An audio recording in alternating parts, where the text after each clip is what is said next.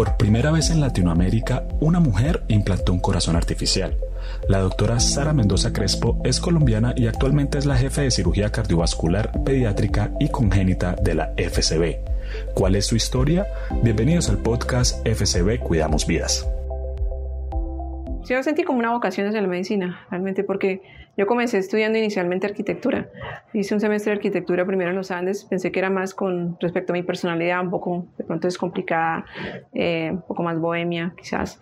Entonces eh, dije, no, de pronto es más como lo mío, más creativa pero mm, no, no, realmente no sentí que estaba haciendo mi potencial como arquitecta y al cabo de unos meses pues cambié de carrera y me metí a medicina y me metí de lleno a la medicina. Entonces me gustó la cirugía porque dejaba mi creatividad todavía en esa parte que yo sentí que faltó cuando hice arquitectura.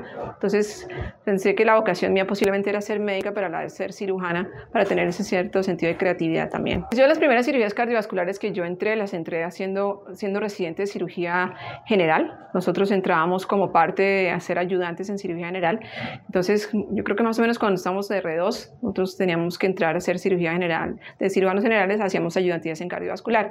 Y y en ese momento, pues viendo cómo era la cirugía, lo ordenada que era la cirugía, eh, muy bien programada, eh, realmente no habían pasos muy organizados, realmente me gustó muchísimo la cirugía cardiovascular. Cuando yo me entrené como cirujana general, no éramos muchas las que estábamos haciendo residencia en cirugía general, no éramos muchas las que éramos cardiovasculares en su momento y cada vez hay más mujeres en el campo, entonces estamos tratando de abrir espacios también y tratar de romper un poco la brecha entre hombres y mujeres en el, en el campo quirúrgico porque realmente sigue siendo todavía, sigue siendo todavía una especialidad que es netamente masculina. Después de 24 años de carrera, la doctora Sara afronta el reto de implantar un corazón artificial para salvar la vida de una niña de 11 años. ¿Cómo vivió ese momento? Colocar un HeartMate 3, eh, muchos nervios en el sentido que muchas personas están esperando un resultado favorable y uno hay cosas que son inesperadas en la cirugía que de pronto uno no puede controlar. Entonces, claro, siempre había muchos nervios, muchas personas mirando el procedimiento, eh, viene alguien de afuera del país a hacer un proctor también eh, y pues todo, la, todo el respaldo del grupo que está ahí contigo pero en cierto modo en mi mente yo resumí algunas cosas del proceso y dije, he puesto otro tipo de asistencias ya, he hecho otro tipo de asistencias de pronto, dije, entonces la técnica en esos aspectos no es tan diferente. Entonces, digamos que comencé a ver la cirugía que iba a ser en un todo por fracciones. Entonces dije, esto sí lo he hecho, esto también lo he hecho, esto sí tengo dudas con esto y esto es lo que necesito realmente revisar para poder emprender esta cirugía. Y es, yo sabía claramente en qué procesos de la cirugía iba a tener dudas porque son cosas que no se han hecho, pues no se han hecho antes. Por ejemplo, tunelizar el, el controlador no es tan sencillo. Esas cosas, a pesar de que son procedimientos subcutáneos, siempre tienen cierta grado de dificultad. Y obviamente otras cosas de la colocación, claro. Era mayor el reto porque el tamaño de la niña es pequeño, es pediátrica. Entonces, es un dispositivo que está diseñado pues principalmente para adultos. Es un dispositivo que tiene, digamos, eh, que se considera adecuado para pacientes ya mayores de 30 kilos. En algunos momentos los han colocado menos de 30 kilos, pero no bajan de 22 a 23 kilos los pacientes.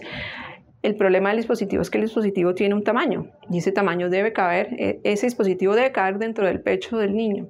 Entonces, esa situación no es fácil de controlar porque pues uno no sabe qué tan grande va a ser el pecho de la paciente que se le va a colocar.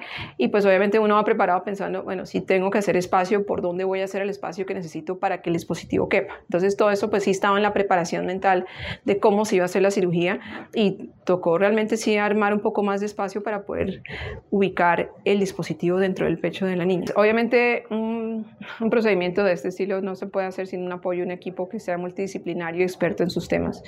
Entonces, obviamente eh, las instrumentadoras del equipo, las anestesiólogas que estuvieron incluidas, perfusionistas, em, todo el manejo de las enfermerías de salas de cirugía, el proctor que vino a, explicarnos cómo colocar el dispositivo y pues obviamente nuestro especialista en dispositivos y asistencias ventriculares, el doctor Salazar.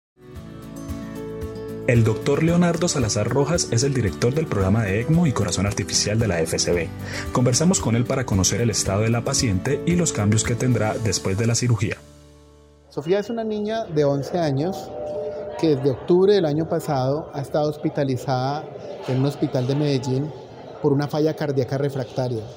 Ella sufrió una infección viral cuando tenía un año y medio, hace ya varios años, y después de eso el corazón quedó enfermo. La cardiología, los cardiólogos pediatras lograron mantenerla estable y bien hasta octubre del año pasado, pero ya en octubre del año pasado su corazón definitivamente eh, entró en una falla grave y requería un trasplante cardíaco. En Medellín la estudiaron para trasplante cardíaco, pero por un problema interno de su corazón no podía recibir un trasplante cardíaco. La única opción era ponerle un corazón artificial. Por esa razón le remitieron acá. Nosotros acá hace unas semanas le pusimos un corazón artificial, una turbina de titanio de alta tecnología que bombea la sangre y reemplaza la función del corazón de manera permanente.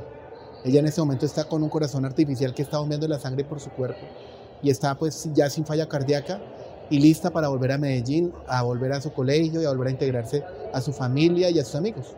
La condición que tiene Sofía en su corazón, que impide un trasplante en este momento, puede resolverse con el corazón artificial después de varios meses o algunos años.